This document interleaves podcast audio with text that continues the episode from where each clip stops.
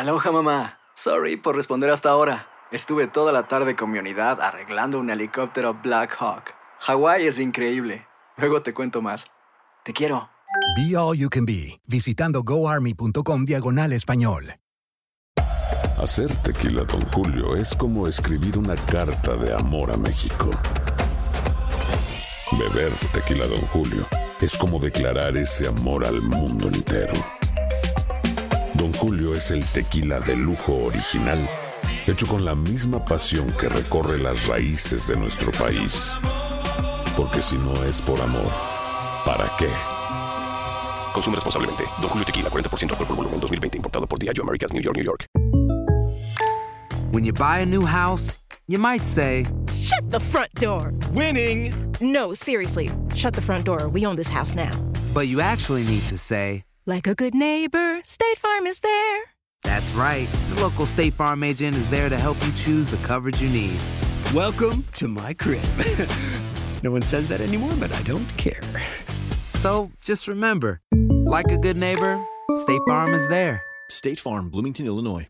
Boost Mobile tiene una gran oferta para que aproveches tu reembolso de impuestos al máximo y te mantengas conectado. Al cambiarte a Boost, recibe un 50% de descuento en tu primer mes de datos ilimitados. O, con un plan ilimitado de 40 dólares, llévate un Samsung Galaxy A15 5G por $39.99. Obtén los mejores teléfonos en las redes 5G más grandes del país. Con Boost Mobile, cambiarse es fácil. Solo visita boostmobile.com. Boost Mobile, sin miedo al éxito. Para clientes nuevos y solamente en línea, requiere AroPay. 50% de descuento en el primer mes requiere un plan de 25 dólares al mes. Aplican otras restricciones. Visita boostmobile.com para detalles. El siguiente podcast es una presentación exclusiva de Euforia On Demand. Amigos, ¿cómo están? Me da mucho gusto saludarlos. Soy León Krause desde los estudios de Univisión en Los Ángeles, California. Gracias por acompañarnos en un epicentro más. Es un placer estar con ustedes. Gracias por escucharnos, gracias por descargar el podcast, gracias por estar suscritos a Epicentro también, gracias por eh, calificarnos de manera generosa en las distintas plataformas, por recomendarnos también, en fin, por todo eso y más. Gracias. Vamos a comenzar.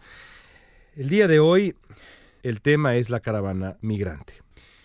Para aquellos de nosotros que nos hemos dedicado al estudio periodístico del fenómeno migratorio desde hace ya un buen número de años, la crisis humanitaria que ha representado en los últimos tiempos la situación en el Triángulo Norte de Centroamérica y la manera como esa migración se ha desarrollado en la frontera sur de México, en el territorio mexicano y después en la frontera sur de Estados Unidos, no es nuevo. Es un tema que hemos seguido a detalle desde hace ya un buen tiempo. Tan es así que eh, me permito en este podcast ser ligeramente autorreferencial por unos segundos.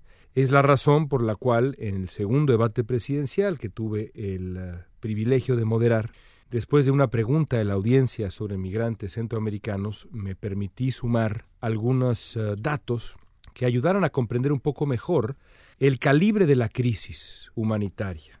No solamente de la crisis de migración, esta suerte de éxodo que vive en los países del Triángulo Norte, Honduras, El Salvador y Guatemala, sino también, y quizá más importante todavía, para el momento que se vivía en ese instante, en ese debate presidencial, los abusos, la historia de abusos cometidos por el Estado mexicano en contra de esa comunidad migrante, de esos refugiados en potencia que desde hace ya algunos años han comenzado a llegar a la frontera sur de México en números notables.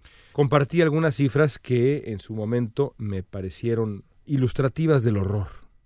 Por ejemplo, el hecho de que de acuerdo con Amnistía Internacional, 75% de los migrantes no había sido informado de la posibilidad de solicitar asilo en México, o como 69% de los refugiados potenciales dijo que nadie les preguntó las razones por las que escapaban de sus países, mientras que 84% aseguraban no querer volver a sus países de origen porque temían por su vida. Atención, no porque quisieran vivir en México para encontrar una vida mejor, o llegar a Estados Unidos para hacer lo mismo, sino simplemente porque querían sobrevivir. Ya no una vida mejor, sino una vida. Es por eso que compartí aquellos datos, porque me parece que en México no entendíamos en aquel momento el calibre de la crisis. Ahora me parece que la entendemos. Y la entendemos por la caravana de migrantes que de manera tan pero tan lamentable chocó con eh, las uh, fuerzas del Estado mexicano a finales de la semana pasada. Las imágenes que vimos nosotros y que vio el mundo nos mostraron ahora sí a todos una situación que aquellos que seguimos esto desde hace ya un buen tiempo podíamos haber predicho. Nosotros, creo yo, sabíamos que esta crisis no iba a desaparecer, que la caravana de hace unos meses, como las caravanas que han uh, sucedido, iba a ser superada por una caravana nueva, porque lo que se vive en Centroamérica, y esa es la primera gran lección, es algo gravísimo. Estos tres países del Triángulo Norte, pero sobre todo Honduras y El Salvador, aunque también Guatemala, atraviesan por un momento absolutamente crítico, un colapso de las sociedades de aquellos países. Son prácticamente zonas de guerra, en donde vivir, ya no vivir bien, sino vivir es cada vez más difícil. De ahí que se genere el éxodo de migrantes hacia el norte. Lo mismo que está ocurriendo, por ejemplo, en Venezuela, en donde se ha dado el fenómeno de éxodo masivo más notable de la historia moderna de América Latina, y hay quien dice que de la historia de América Latina, punto. De los venezolanos hacia otros países, especialmente a Colombia, aunque no solo a Colombia, hay varios países más que también están sufriendo el éxodo venezolano en los últimos tiempos, ante el desastre del gobierno de Nicolás Maduro. Así que eso es lo primero que ya vemos. Nos damos cuenta de la crisis. Eso es algo positivo porque una crisis invisible es una crisis que no encontrará soluciones. Ahora, lo dramático es que la crisis y la manera como se ha desarrollado en los últimos días también eh, sirve para que nos demos cuenta todos de los abusos que comete el Estado mexicano contra los migrantes. Si uno lee las respuestas del eh, gobierno mexicano, del presidente Peña Nieto y del canciller Videgaray en sus últimas semanas en el poder, uno podría pensar que en efecto, como ha señalado el canciller Videgaray, México está bien preparado para atender las necesidades de los refugiados. Lo cierto, así como señalé eh, los datos que ya compartí también ahora de nuevo en el debate presidencial, y otros datos de Human Rights Watch incluida, por ejemplo, la crueldad con la que se trata a los niños migrantes y cómo el porcentaje de niños a los que se les concede eh, asilo en México es minúsculo. En fin, una larga lista de cifras. Como demuestran estas cifras, el Estado mexicano está todo menos preparado para atender esta crisis. Ha sido todo menos cuidadoso al momento de atender las necesidades de quien huye de una situación imposible. La Comar, por ejemplo, la organización, la entidad del gobierno mexicano, que se encarga de la atención a los refugiados, tiene un presupuesto anual de poco menos de un millón y medio de dólares. Un millón y medio de dólares, vamos a redondear. El Instituto Nacional de Migración, que es el equivalente, digamos, a la Policía Migratoria en Estados Unidos, la ICE, recibe 80 veces eso. Entonces, la Comisión para Atender a los Refugiados en México, la COMAR, recibe 2 millones de dólares, uno y medio. El Instituto Nacional de Migración, encargado no de la atención mm, eh, y el trámite, digamos, de, de las necesidades de los refugiados, sino más bien de la contención, detención y deportación de estos refugiados, de estos inmigrantes, recibe 80 veces más. Eso resume de manera perfecta la manera como México se ha acercado a este reto. Por eso no debe sorprender a nadie, por más repugnante que sea, que México sea en este momento un país que deporta más centroamericanos que Estados Unidos. México deporta más centroamericanos que Estados Unidos y además lo hace con una eficiencia cuya crueldad haría palidecer por momentos a los peores momentos de Donald Trump, válgase la redundancia. De pronto, por ejemplo, me encuentro con eh, datos estadísticos que me asombran. Uno de ellos, también de Amnistía Internacional, que señala que la duración de la gran mayoría, si mal no recuerdo, el 60%, de las entrevistas que realiza la autoridad mexicana a estos refugiados en potencia para saber si su caso tiene o no validez para pedir asilo en México. La mayoría de estas entrevistas dura menos de 10 minutos. ¿Ustedes creen que en 10 minutos una persona que está escapando de los horrores más inenarrables puede explicar su dolor? Ustedes saben que la respuesta es no. Así que también para eso ha servido esta crisis, para que nos demos cuenta lo que también nosotros ya sabíamos, los que estudiamos esto. Nos quejamos mucho de Estados Unidos, pero ah, carajo, ¿cómo trata México a los migrantes? Somos, a veces, bastante, bastante peores que los estadounidenses. La otra lección que nos dejan estos días es una lección particularmente brutal y dolorosa. Y esa es la cloaca de prejuicios que hay en la sociedad mexicana.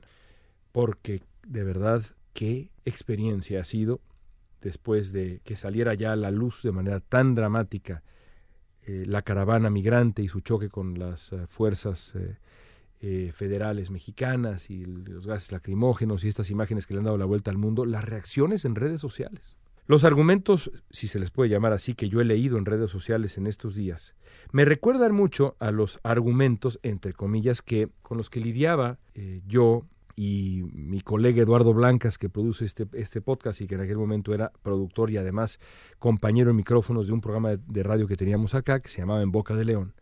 Y cuando hablaban trompistas, esos eran los argumentos que nos soltaban. Es que muchos de los migrantes son delincuentes. Es que vienen a Estados Unidos a robarnos empleos es que primero aquí hay que arreglar los problemas del país y luego recibimos a los ajenos. Que se regresen por donde vinieron. ¿Usted por qué no recibe a, alguno en su casa? Y cosas peores.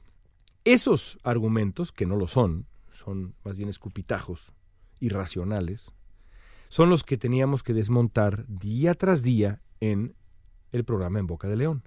Bueno, pues esos son exactamente los mismos argumentos, entre comillas, escupitajos, que he tenido que leer igual que ustedes seguramente si es que se han metido en las redes sociales mexicanas estos días, en el Twitter de México, en el Facebook, en Instagram, ese tipo de porquería. Y debo confesar que eso sí me sorprendió. Yo no pensé que, después de haber vivido lo que hemos vivido con Donald Trump, tomando en cuenta la historia notable de México como puerto de llegada para refugiados, fuera yo a tener que leer ese tipo de porquería. Me rompió el corazón lo confieso. Todo eso es de aquel lado de la frontera. Ahora, este lado de la frontera. ¿Qué está pasando en Estados Unidos? ¿Por qué Donald Trump ha redoblado esfuerzos por rescatar el discurso nativista que lo llevó al poder y ahora insiste una y otra vez en la caravana migrante? Bueno, ya lo decíamos aquí en Epicentro la semana pasada. Aquí lo explicábamos, si mal no recuerdo, en Epicentro la semana pasada, aunque fue brevemente. En Estados Unidos, apareció un sondeo que demuestra que tres de cada cuatro votantes, más 75%, no, exacto, tres de cada cuatro votantes republicanos hoy identifican a la migración ilegal como el mayor problema que enfrenta Estados Unidos, más que la desigualdad de salarios, el racismo, el problema de la violencia de las armas, eh, la adicción a las drogas y una larga lista de temas. El peor para los votantes republicanos es la migración. Cosa que es un disparate absoluto porque los migrantes, en su inmensa mayoría, vienen a Estados Unidos a tener vidas de bien, de trabajo, de disciplina, yo diría, de entrega y agradecimiento al país que les acoge. Esa es la realidad, no estoy siendo romántico, esa es la realidad. Y sin embargo, el discurso nativista de Donald Trump ha permeado entre los republicanos de tal forma que tres de cada cuatro identifican a la migración como el mayor problema. Esa es la razón por la que Trump ahora dice, vámonos por este camino. Y para explotar, cuando estamos a dos semanas de las elecciones eh, legislativas y de, mitad de periodo en Estados Unidos, donde se va a definir el balance, el equilibrio de poder en Washington. Está en juego el control del Congreso, entre varias otras cosas en el país.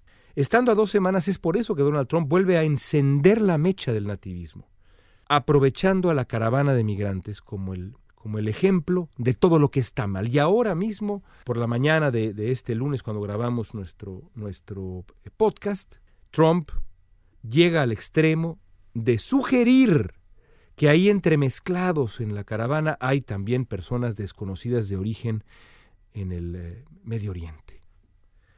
Es decir, de verdad, como si estuviéramos en Halloween y alguien se pone un disfraz y bueno, no deja en la bolsa del disfraz ni la gota de sangre, ni la cicatriz pegada con látex, ni la peluca horrorosa. Trump está recurriendo a todas las herramientas nativistas a su alcance para lo que en inglés se llama fear mongering, asustar. Asustar al electorado para estimular al electorado. Y lo hace con puras mentiras. Mentira tras mentira tras mentira, incluido este asunto de la presencia de personas de origen de el Medio Oriente, que por supuesto en el fondo lo que está diciendo Trump, no se necesita hacer ningún tipo de genio, lo que está diciendo es, ahí en la caravana hay potenciales terroristas islámicos que vienen a Estados Unidos a hacer lo que ustedes imaginan. Trump lo hace por motivos eminentemente políticos. Esa es la razón detrás de todo lo que hace Donald Trump con este asunto, en este caso. Y eso lo hace particularmente cruel y despiadado, evidentemente. Porque mientras para él el destino de estos miles de seres humanos desesperados, hombres, mujeres, niños, que están buscando una vida en México o en Estados Unidos, es simplemente un botín político, la realidad es completamente distinta, porque aquí estamos hablando de las vidas. Me hubiera gustado mucho poder estar ahí, en la caravana migrante, estos días. Me ha tocado estar en otros momentos, en cubrir otras historias dramáticas, como la guardería ABC en México, por ejemplo. Pero las historias que me cuentan a mí mis colegas, empezando por Jorge Ramos y Carla Zabludovsky de BuzzFeed México y Kate Linthicum de Los Angeles Times, todos coinciden en una cosa, son los niños los que rompen el corazón.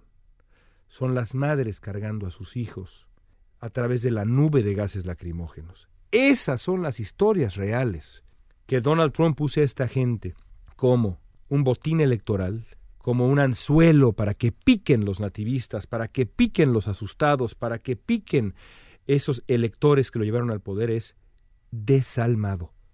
Como desalmado es que México, por la razón que sea, y alguna vez la sabremos, decida hacerle el juego a este hombre que no ha hecho más que hacerle daño a los mexicanos, aquí y allá, hacerle daño a la identidad de los migrantes, hacerle daño a la comunidad hispana.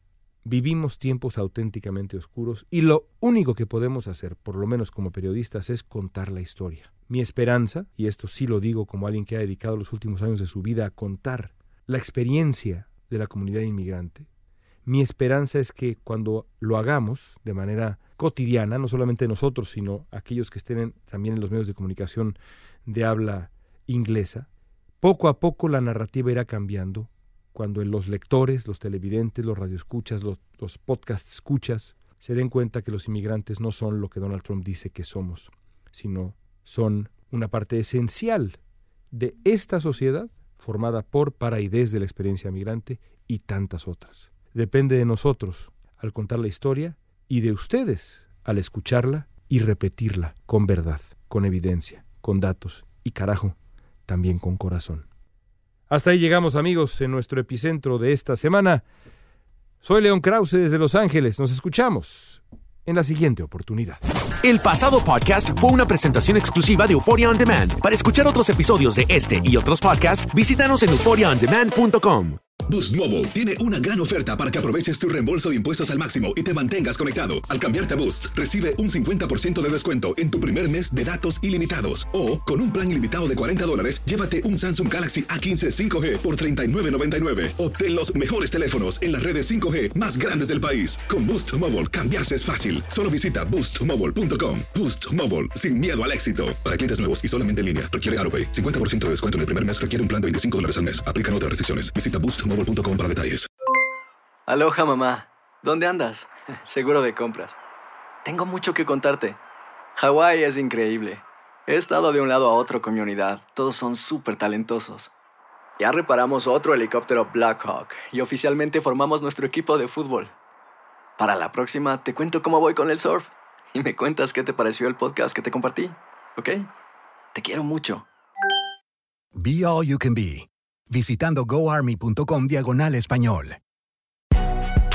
Si no sabes que el Spicy McCrispy tiene Spicy Pepper Sauce en el pan de arriba y en el pan de abajo, ¿qué sabes tú de la vida?